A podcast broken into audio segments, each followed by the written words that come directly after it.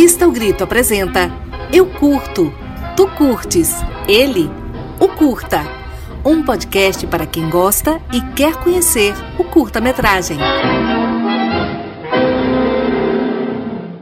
Olá, que tal? Estamos chegando para mais um El Curto, Tu Curtes, Ele, O Curta, um podcast da revista O Grito. Eu sou Alejandro Figueroa e comigo está Túlio Vasconcelos. Olá.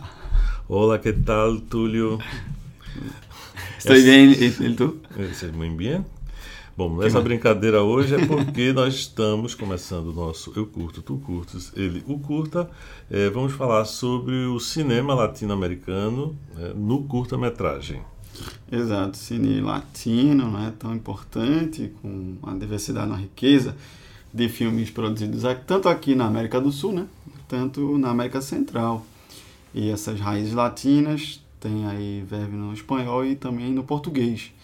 Né? Durante um tempão, após a popularização do cinema sonoro, quase, aí, quase 90%, grande parte da produção total dos filmes latinos se concentrou em três países apenas, Alexandre. Brasil, Argentina e no México. Mas só que esses três grandes países ainda lideram essa produção, né, que tem essa pujança realmente de produção enorme, são esses três países, mas hoje a gente já tem um avanço da produção em outros países, como Cuba, Chile, né, Uruguai também, a Colômbia, despontando, Bolívia, Peru e também a Venezuela, não é? É, é bom lembrar também que o cinema latino-americano, né, nos anos, sobretudo anos 40, anos 50, né, e quando a gente fala de Argentina e México, é, sobretudo por serem melodrama. Né? O melodrama Sim. é um gênero muito presente, forte. muito forte nesse cinema produzido nos países de língua espanhola né, da América do Sul. É conhecida nessa Central. tradição, né? Essa tradição sim, é muito sim, conhecida. Sim. É, agora, para analisar o cinema latino-americano, então a gente precisa pensar não apenas em porte e volume de produção independente e crescimento exponencial, mas na organização em torno disso, né? questão que sempre foi um calcanhar de Aquiles para esses países. É, e um exemplo disso, por exemplo, que você está falando, é Cuba, né? que, é um, que é um país tão tradicional né? no, no seu cinema e também na formação de profissionais, né? que tem um papel fundamental aí, crucial principalmente em relação à criação do Instituto Cubano de Arte e Indústria Cinematográfica, né, que é tão importante, que ajudou a financiar vários projetos, enfim, na América Latina inteira e ajudou também a formar muitos profissionais. No Brasil mesmo, né, a gente tem muita gente que aqui de Pernambuco mesmo, muita gente sai daqui e vai para Cuba, né, estudar cinema. É a Adelina Pontual, né? É, por muita, exemplo. Muita, é, dentre outras, né? Uhum. Outros expoentes, lideranças na Revolução da Sétima Arte e da criação de um cinema novo foram o Brasil, né, como a gente já, já conversou em outros programas aqui nesse podcast, mesmo com uma língua diferente. Né, o Brasil, dentro de toda a América Latina, né, América Central e América do Sul, é o único país a falar o português. Né, mesmo assim, a gente tem a América né, predominantemente espanhola, com o Chile, a Argentina e o México também.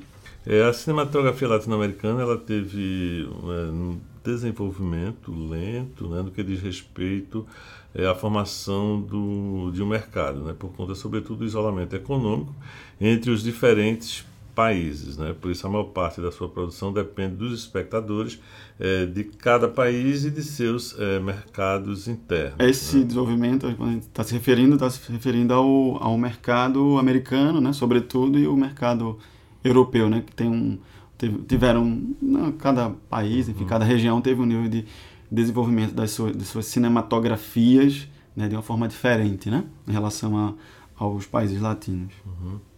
É, somente por volta dos anos 60, né, com o levante dos cineastas revolucionários que contestavam os regimes militares, né, que predominavam nos países eh, da América do Sul, sobretudo, surgiu a noção de um sistema latino-americano como manifestação artística com identidade própria, explorando os pontos em comum entre esses países. Né? Então você tem a, a, o idioma, o espanhol, né, que une uhum. é, esses países, não é tantos países que da costa do Pacífico, né, adentrando, subindo para é, a América Central. Né, as temáticas também, as propostas estéticas né, desse cinema latino-americano é, que vão buscar então se diferenciar é, do cinema mais tradicional, do cinema hollywoodiano e do próprio cinema feito na América Latina até então, que era sobretudo, como eu falei, os melodramas. Né? Agora, o que uniu os cineastas latinos é uma época muito conturbada, conturbada né, político-socialmente, então é exatamente esse espírito, digamos, revolucionário, né? É de resistência, né? É, na Argentina foi criado o grupo Cine Liberación, no Uruguai criou-se a Cinemateca del Tercer Mundo, é, que exibia filmes latinos de caráter crítico e militante, é, apostando na metáfora da câmara como uma arma de mudança social. Não muito diferente do que aconteceu aqui no Brasil com o hum, cinema novo, novo também nesse mesmo, é, nesse mesmo período, né? É, da década de 60, sobretudo de 70. Né? É, na, na Bolívia nós vamos ter o diretor Jorge Sangines, né, que produziu documentários que abordava as problemáticas da população indígena. No México vai se destacar sobretudo Arturo Rippenstein e Paul Leduc. E aí os festivais e as mostras de cinema documental latino-americano em Mérida, na Venezuela, eh, tornam-se importantes pontos de encontro para realizadores e cinéfilos, fundamentando as bases do movimento Nuevo Cine Latino-Americano. Exatamente. E a gente começa a conversa da gente por aqui e vamos de curta.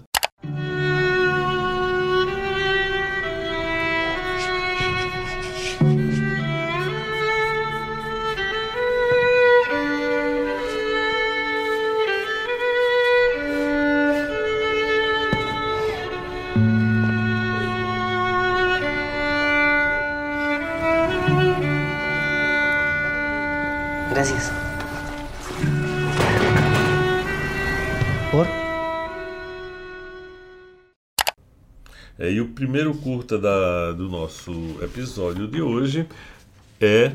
Trêmulo! Trêmulo! Ah. Trêmulo, primeiro curta de hoje. É um filme realizado em 2015 por Roberto Fiesco. O curta foi premiado em diversos festivais internacionais. É um filme mexicano. Não é um curta que é um romance de dois rapazes, dois jovens solitários, às vésperas da comemoração do Dia da Independência né, nessa, nessa história, nesse curta, o Carlos, um dos, dos personagens, ele é ajudante de faxina de uma barbearia. Né, ele ajuda a cortar o cabelo do soldado Julio.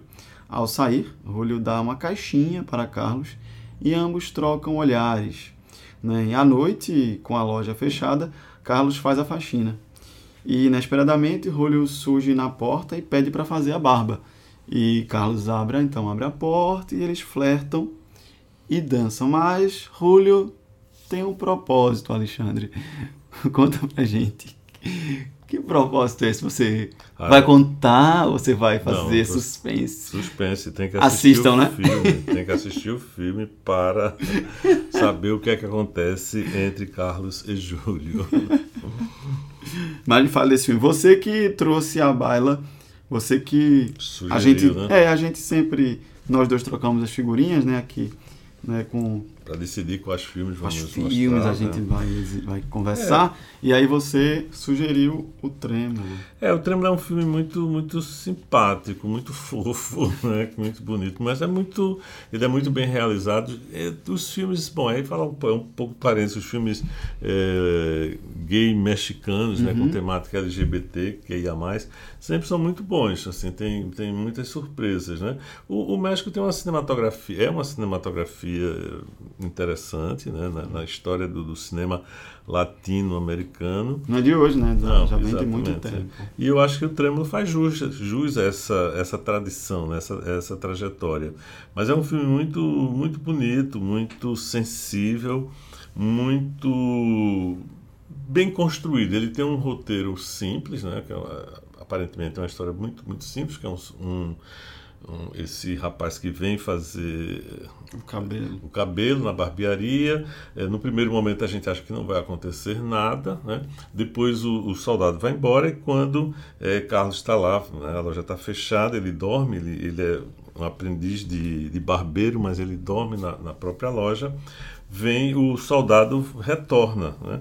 E nesse retorno, então, eles ficam lá na barbearia, passam a noite juntos, né? eles lancham, né? Brincam, conversam, assim, mas é um filme muito engraçado também, porque é um filme que não tem muito diálogos, não é? Pouquíssimos. Eu acho que aí, já cortando você, eu achando que para mim, assim, para além do, da pauta de hoje, que é o cinema latino, eu acho que a riqueza do cinema é isso. Né? Você só o diálogo só entrar no filme, no cinema, quando já não tem mais nenhuma expressão do ponto de vista né, cinematográfico. Então, eu acho que a riqueza do filme também está nisso, né? Porque um filme de muito diálogo, nem sempre ele vai ser tão rico quanto um filme como, como esse, né? Que exige uma delicadeza, né? um, um tom nostálgico, que o diálogo não vai precisar estar tão presente. Então, é os diálogos, como você bem pontuou, são mínimos. É, e eles, na verdade, há uma. A, é, a, troca que ocorre entre os dois personagens se dá exatamente através dos gestos, né? dos olhares. Dos olhares, das intenções. A gente vê que cada gesto, cada é, movimento que eles realizam vai então é, criando o clima, né? Cria-se um, um, clima de envolvimento uhum. entre, entre, os dois, entre os dois rapazes. E que tem... vai acelerando a narrativa e vai cada vez mais identificando o espectador né, com a história. Né? Uhum, sim, sim, com certeza. E, é, e ele é muito bem filmado, né? E se passa sim. num espaço único, que, né, que é um espaço no, no, no salão do, de, de, barbeiro. Você tem uma visão da rua, né, lá é, de fora, mas a câmera ela, ela não sai de dentro da barbearia, né? Ela está sempre dentro do, daquele espaço. O mundo do filme é a barbearia, é, é o mundo barbearia, é. é. é aquele mundo. E dentro desse espaço é, ocorre toda essa encenação, né? Ela funciona muito bem, inclusive é, com esse espaço, é porque é uma barbearia pequena, né? uhum. né? É um, é um, espaço pequeno, mas ele cresce à medida que o filme vai avançando por conta dos detalhes, né? De, enfim, então todo o, o é, os movimentos, né, os, as trocas. Toda a mise-en-scène, toda, a é, toda coreografada, né? É, toda, toda agora é muito, muito bom. E os atores estão muito são bons, bons, né? São, bons. são, dois jovens atores muito, muito bonitinhos, né? Os dois rapazes, é, muito, muito lindos. E mas tem uma e tem uma poesia é, desse encontro, né? Que é um encontro um pouco melancólico, é, nostálgico, é, né? Tem, uma, um, um, uma coisa de despedida, né? De adeus, porque o rapaz, o soldado, está partindo, né? Para... Eu diria que é uma tristeza alegre, uma espécie né, de despedida, mas tem a uhum. alegria daquele encontro. Então é, é, é complexo, né? denso uhum. nesse sentido o filme. É, é uma história de amor muito bem, muito bem contada. Muito bem é, eu acho que desde o início, assim, desde, desde os créditos, né? O, aquele tom já vai sendo colocado uhum. desde o início, né? Então é tudo muito bem ensaiado. É um filme muito bem acurado, muito bem né, resolvido, muito bem produzido. A música também. Também. Né? A trilha, a inclusive trilha. Dá, o, dá o tom aqui no início do da, coloquei, colocamos aqui para vocês ouvirem a trilha antes da gente começar uhum. a tratar do filme. Bom. É, é bem bonito. E quando as, a, o entardecer, as cortinas fecham né, e tudo vai voltando. Né? O Carlos liga o uhum. rádio porque é hora de limpar a bagunça e começar a limpar os escombros lá do, do cabeleireiro, que é o centro, que é o mundo dele, né? Uhum. Aquela barbearia. Então, gente, confiram. É, vão ver, assistam e. Trêmulo. É Trêmulo, né? De Roberto Fiesco. Ele está disponível na íntegra no YouTube. Filme mexicano. Confira. E agora com a gente uma convidada especial, mais que especial, uma professora, é, uma pesquisadora também do cinema há muito tempo, conhecida aqui de Pernambuco. É a professora do curso de cinema da UFPE, Angela Priston, que também ministra é, aulas no programa de pós-graduação em comunicação na UFPE. Inclusive, a Ângela foi presidente, não, se não é, presidente da Socine, né, que é a principal é, comunidade, sociedade de estudos de cinema no Brasil. A Ângela pesquisa sobre terceiro cinema, pesquisa sobre cinema periférico, cinema latino-americano também, publica, faz publicações, pesquisa, escreve a respeito. E a Ângela faz uma análise, ela fez um panorama para a gente aqui no programa de hoje sobre o cinema latino. Fala aí, Angela. Oi, Túlio. Eu começo dizendo né, que eu realmente não sou um especialista em curtas latino-americanos. É, mas, assim, eu conheço alguns filmes né, de alguns realizadores que depois viriam se tornar famosos e iriam se constituir como, como nomes importantes do cinema latino-americano Mas eu, eu acho que é uma tendência geral, realmente, não só do cinema é, latino-americano, mas eu, eu acho a, até mais no cinema no cinema periférico, né? pensando assim nas condições de produção que os países periféricos têm, né? eu acho que é, é bem, bem comum começar pelo curta. Né? Acho que é um, um passo quase que é, inevitável né? da carreira de, de, de qualquer cineasta. Né? Sobretudo, justamente, né? Essa, a produção independente, né? um começo assim modesto, é, especialmente pensando na trajetória que, o cinema, que os cineastas latino-americanos contemporâneos tiveram, né? Que vão, vai ser o quê? Sei lá, se a gente pensa em alguém da geração de é, da geração de Guillermo del Toro ou de ou de Alfonso Cuarón, você vai ver, né, que essas pessoas elas começam é, é, é inevitável começar pelo curta né? Pessoas que começaram suas carreiras no, nos anos 80, né? Na segunda metade dos anos 80. É, então eu acho que esse, de fato, é um, assim, um primeiro momento, né? É, começar e como começar, né? E, e, como estabelecer um estilo desde aí.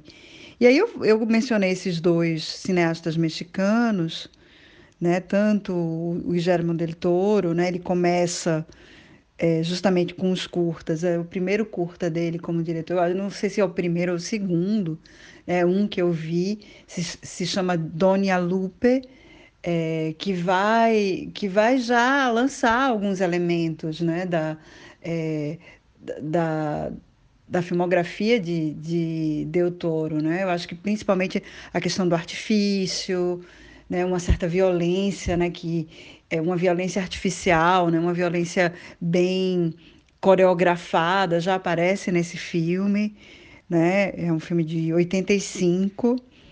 É, fico pensando também, né, que é, Quaron, Quaron eu acho que é que eu, que eu não sei, viu? Eu tô, tô, fiquei um pouco na dúvida, não, não lembro realmente de ter visto os curtas dele, mas imagino que também tenha começado por aí. É, outro mexicano, né, ficando agora no, no, nos mexicanos, que eu me lembro, é o Carlos Reigadas, que o seu primeiro curta, assim, ou pelo menos um dos primeiros, é o Max Humain, é, que é um filme que ele vai fazer, assim, um filme bem melancólico, né, bem triste, bem bonito, né, é um filme em francês, ele faz, assim, sobre um suicida, e são rememorações né, com a mãe dele, é uma figura materna. É um filme bem delicado. É, também, é, agora já pensando nos cineastas, nos cineastas argentinos, que até eu, eu, vi, eu vi mais, né, eu, eu acompanhei melhor. Né? Tem, claro, tem o caso da Lucrécia Martel, né, que que começa com um curta, né, com Rei Muerto, e que vo volta ao curta vários anos depois, né, várias décadas depois, é, para fazer um filme semi-publicitário, né, um filme para o Festival de Cannes, é um filme é, vinculado à grife italiana Miu Miu. É um filme chamado Muta, é um filme também marcado pelo artifício, né? que é um, é um pouco diferente do, dos, seus, dos seus filmes, é, dos seus longas e do seu curta de estreia. Mas assim, é interessante que ela volte né, ao, ao, à linguagem do curta. É, eu também tenho um curta que eu gosto muito, de um diretor, aliás, que eu não, não vi outra coisa dele, eu só vi esse curta, que é um curta de 2011 de um argentino chamado Eduardo Williams e se chama Puri Verum Puma, que, que são figuras, né? são, são adolescentes, são jovens andando por um lugar, um lugar muito bonito da Argentina, que é uma, é uma cidade fantasma, né? na província de Buenos Aires, chamada Epecuén, Villa Epecuén. E é muito interessante como esses como esses é, rapazes vão caminhar né, por essas ruínas, né? essa cidade que foi que foi inundada né, na, na, década de 80 e que, e que passou, acho que, uma década debaixo d'água, e a água, no começo dos anos 2000, começou a baixar, né, quer dizer, baixou, e a cidade ficou. É, virou essa, essa ruína, né? essa ruína é, no meio, né? no meio desse, perto desse lago, né? perto dessas, desse lago salgado, um lugar bem bonito, e e o curta incorpora um pouco essa ambiência.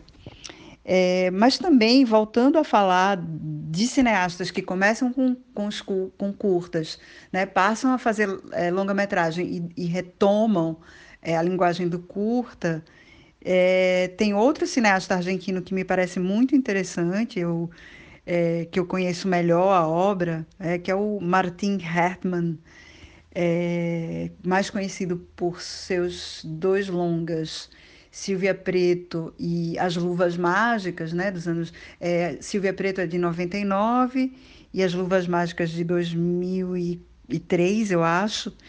E ele começou com curta, é, também muito marcado pela, pelo artifício, né, por uma, uma linguagem mais.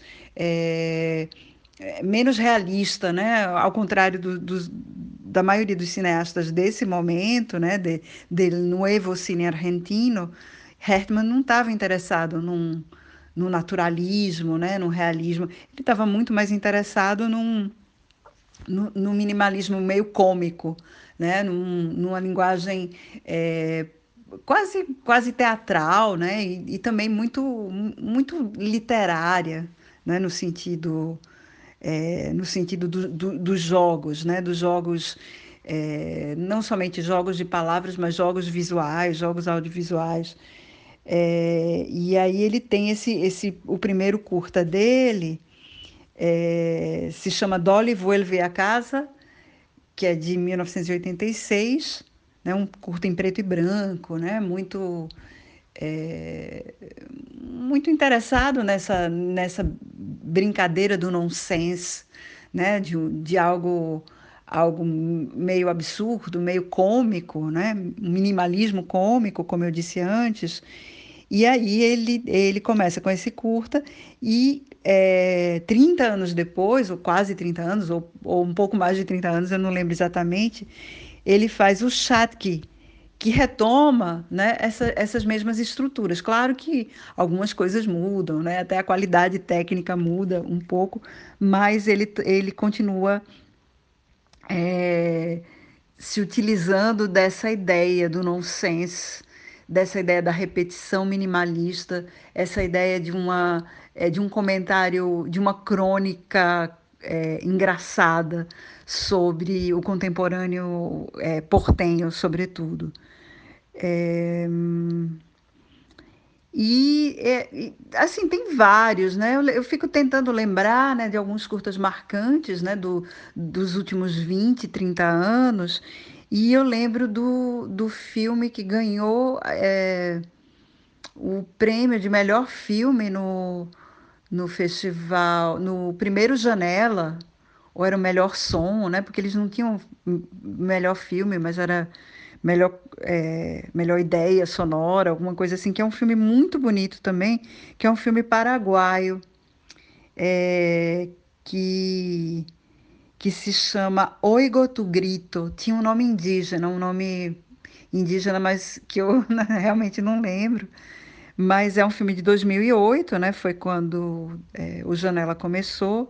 E o nome do diretor é Pablo é, Lamar.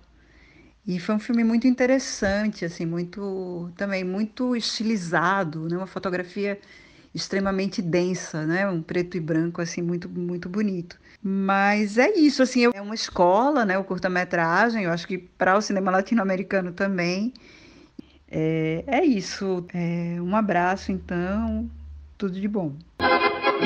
Muito obrigado, Ângela, assim, por esse depoimento tão, tão bacana, né? tão sincero né? sobre o cinema latino-americano.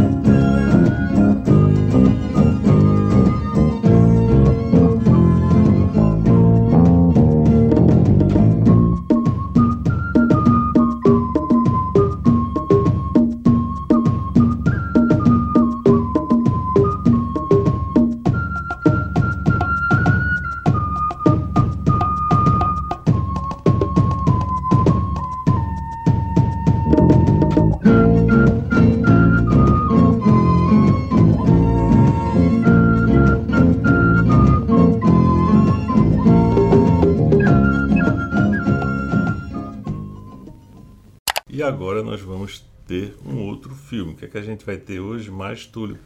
Mais um curta, agora um curta que vem da Argentina, que país vizinho nosso, Rei Muerto, que é um curta-metragem ficcional, tem 12 minutinhos, que é de autoria, escrito e dirigido pela cineasta argentina Lucrécia Martel, né? Tão conhecida, acho que uma das cineastas mais conhecidas lá do país portenho. E esse filme foi lançado em maio de 1995, né? Um filme que já tem, já tem um tempinho, mas a gente vai justificar aqui a presença dele no programa. Esse filme foi fundamental para a ascensão e o reconhecimento da geração de cineastas argentinos, conhecidos como Cine Independente Argentino ou Nuevo Cine Argentino. O Rei Muerto é um filme e outros vencedores do concurso de curtas-metragens do Instituto Nacional Argentino de Cinema e Audiovisual de 1994. É, esse filme lembra um pouco o surgimento do cinema novo brasileiro, nos primórdios do cinema novo brasileiro, com o Cinco uhum. Vezes Favela, né, uhum. que reuniu é, cinco documentários feitos por é, Leon Risman, Joaquim Pedro de Andrade sim, e sim. outros, né, que deu... Bem lembrado. É, e é, acontece o mesmo, esse, o Rei Muerto faz parte de um longa-metragem é, chamado Histórias Breves, né, que reúne alguns cinco filmes, né, e um deles que são, foram os vencedores então desse concurso né, do Instituto Nacional Argentino de Cinema e Audiovisual de 1994. Então, Rei Muerto é um desses filmes. É, a história se passa na, numa vila fictícia de Rei Muerto, que se localiza no noroeste da Argentina, é, e mostra uma mulher tentando escapar de um marido que a trata mal, trazendo consigo é, os seus três filhos. Ela foge do marido com esses três filhos e o filme vai, é esse o, o plot né, desse é. curta-metragem da, da Lucrécia Martel. Fale lá, Túlio. O que é que você acha, então, do Rei Muerto? Rei Muerto. A primeira coisa para mim é o título. acho que é daquele aquele ditado, né? Rei, rei morto, rei posto, né? Eu acho que a primeira impressão para mim que, que veio do filme é esse, né? Quando a mãe ela acaba não é, se revoltando né, contra esse, o, a insurgência do marido e acaba tomando o comando da família, né? Então acho que toca muito nessa questão, né? Que, é, que é tão cara a, a nossa cultura, a cultura uhum. latino-americana, nessa né? tradição né? patriarcal e como as mulheres fazem né? para poder sobreviver, dar conta da casa, né? cuidar dos filhos. Eu acho que isso é bem importante. É, outra coisa que me chama a atenção é, é o tom realista, né? Como o filme é, é muito realista, né? Do, das personagens, né? da construção dos cenários, das cenas, né? Como tudo é colocado de uma forma muito, muito, muito realista pela pela mise-en-scène, pela direção da Lucrécia Martel. E também o tom, que tem um pouco o tom de western, né? O filme tem uma, uma pegada western por, pelo cenário que que é retratado né, no, no filme, né, no nordeste da noroeste, né, melhor dizendo, uhum. da Argentina e do e do confronto, né, que acontece né, o, entre a mulher a, e o marido. É, né? a mulher e o marido, é, né? É, e ela com um revólver. É, um, né? é um duelo. É um né? duelo. É. e o filme é, ele foi rodado na cidade natal de Lucrécia uhum. Martel, né, que é a cidade de Salta. Né, que fica também né, nessa região. E tem algumas coisas que eu acho curiosas. Né? Eu acho que tem também todos os, o, a situação, os personagens, né? Mostram a Argentina um pouco diferente, né? De, é uma Argentina mais latino-americana, tirar, sobretudo pelos personagens, né? todos com que a gente vê claramente os fortes traços dos povos originários né? da América do Sul. Né? Você, você fala isso em é. comparativo com os, os filmes recentes, é, mais atuais? É, outros filmes argentinos que são, se passam em Buenos Aires ou em uhum. cidades grandes. Onde, mais urbano, tem um conteúdo mais urbano. É, e, e que prevalece é, a as pessoas com traços físicos né, europeus, né, uhum. é, dos, é, dos imigrantes europeus. E aí a gente vê uma Argentina que você poderia dizer que a história se passa no Peru, se, passa, se passaria na Bolívia, uhum. Uhum. Né, porque são todas, todos os, os personagens têm traços claramente de, dos povos originários, da população originária é, da, da América do Sul.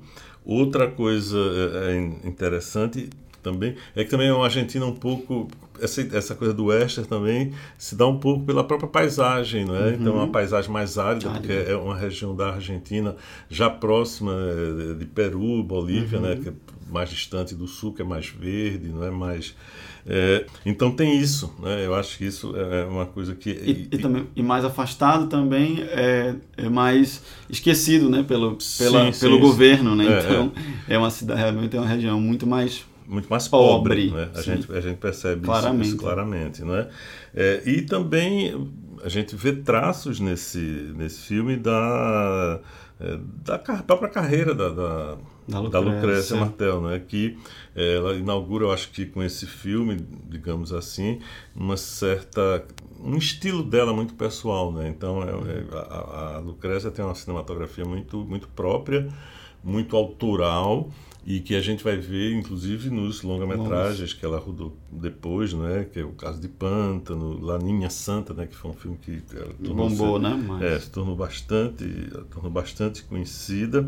Mas eu acho que esse filme, o Rei Muerto, é, digamos assim, é o pontapé inicial, né? Da, da trajetória da, da Lucrécia. E é um filme que tem também as coisas curiosas, assim, que a gente vê que os, as condições de filmagem, de produção de recursos, não é?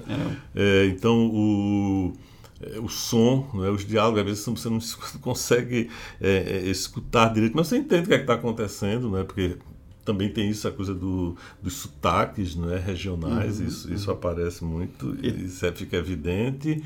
Outra coisa também é a própria a fotografia, né? Então é, tem muito o, o, céu é um pouco avermelhado, né? Você, você percebe isso, né?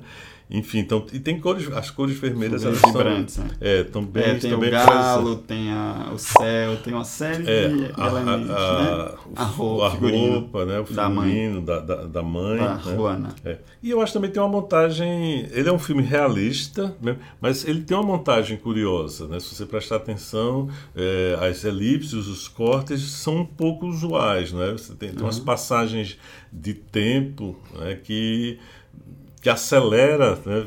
tem uma, umas quebras temporais uhum. que você é, é, até fica assim, opa, o que foi que aconteceu? Né? Mas uhum. eles compõem, na verdade, ela está compondo aí é, a característica dos personagens e a situação, né? Uhum. Porque é a situação de confronto que vai existir entre esse homem, esse marido violento, e a mulher com seus filhos que reage a isso, mas há uma construção aí de desses tempos, dessas temporalidades através de é, quebras, né? Tem uns saltos assim que vão se, se encaixando para você entender é, então o que é, né?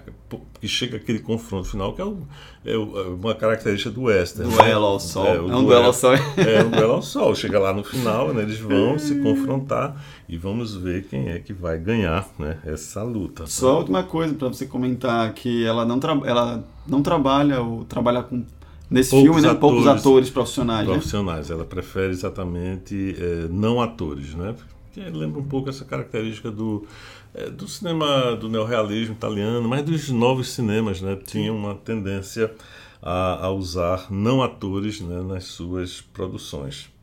E quem quiser conferir então o filme da Lucrécia também está disponível né, na íntegra no, no, YouTube e é uma ótima oportunidade. Quem já conhece a Lucrécia dos longa-metragens, né, de ver um pouco né, as raízes né, é. dessa do início da sua trajetória como cineasta e também de conhecer mais um filme latino-americano né, que é uma região que tem produz muito cinema e se nos conhecermos mais nossos hermanos latino-americanos. Né? O Brasil, infelizmente, tem um pouco essa distância, né, por conta da, da, da língua, língua é, enfim, então o, é um país voltado para o Atlântico, né, enquanto os países da é, os restantes países eles têm essa são mais voltados para é, o Oceano Pacífico né? então essa criou essa, esse distanciamento essa, essas barreiras mas é, a gente hoje não se justifica né? a gente está é afastado porque nós temos inclusive muitas coisas em comum né?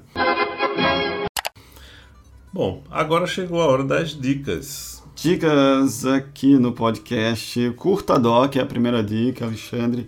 Exibir documentários latino-americanos em rede, um espaço dedicado ao documentário latino-americano. Então, você conhecer né, o documentário, esse espaço importante né, para se conhecer muito da cultura. Então, o Curta Doc dedica é, sua produção, seu site é documentário latino-americano. Esse projeto nasceu em 2009 aqui no Brasil com um programa para o Sesc TV desde 2011 também reúne um acervo online. Além de um rico acervo, também forma uma rede de interessados na cultura do documentário. Então, quem tiver interesse pode procurar o site e ver como é que pode fazer parceria. O Curtadoc quer ajudar a promover também o acesso, o intercâmbio, a integração entre os países e idiomas. Então, é uma certa valorização, uma busca por uma certa valorização da produção e difusão do audiovisual como patrimônio imaterial. Para conferir, tudo gratuito, você entra lá, acessa tudo gratuito. O site é o curtadoc.tv. Curtadoc, tudo junto, ponto .tv.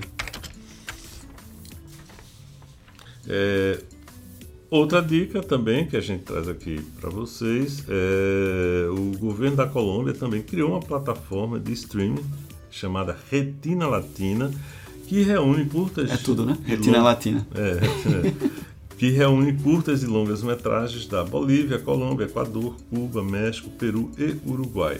É, a Retina Latina é um espaço para que os usuários ampliem seus conhecimentos sobre a história e os assuntos atuais da arte cinematográfica na América Latina, através de críticas, ensaios, entrevistas e materiais multimídia complementares às obras audiovisuais. E também, né, como a gente sempre é, coloca aqui, de graça, né, a gente traz coisas para Tem muita coisa né, boa aí para se ver, para se conhecer é, gratuitamente. É, e no caso, é, o site é o www.retinalatina.org barra. Retinalatina.org barra então, é isso. mais uma dica aí para nossos é, assistam muitos filmes. A gente, porque a gente detalha, né, Alexandre, dois filmes aqui por episódio, mas uhum. o que a gente deixa de dica, e não é só nessas dicas nesses portais, nessas plataformas, tem uma, uma vastidão de, de filmes para vocês conferirem. Assistam curta-metragem. Bom, a gente fica por aqui. Acesse nosso site e acompanhe a gente nas redes sociais, Twitter, Instagram e Facebook. Acesse a revista jornalismo independente com reportagens e notícias da cultura pop. Eu curto, tu curtes, ele o curta é um podcast da revista O Grito, com edição de Jonathan Oliveira e produção e apresentação minha, Alexandre Figueroa, e do meu companheiro aqui, Túlio Vasconcelos. Ok, eu pensei que ia ser o final também, ia ser em espanhol, mas tá tudo bem, tá não, valendo. Não, não hablo muito bem espanhol. Mira. né? Sí, entendo, compreendo muito bem, pero hablo portunhol.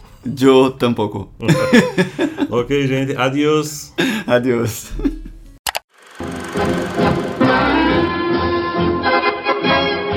A revista O Grito apresentou Eu Curto, Tu Curtes, Ele, O Curta. Um podcast para quem gosta e quer conhecer o curta-metragem.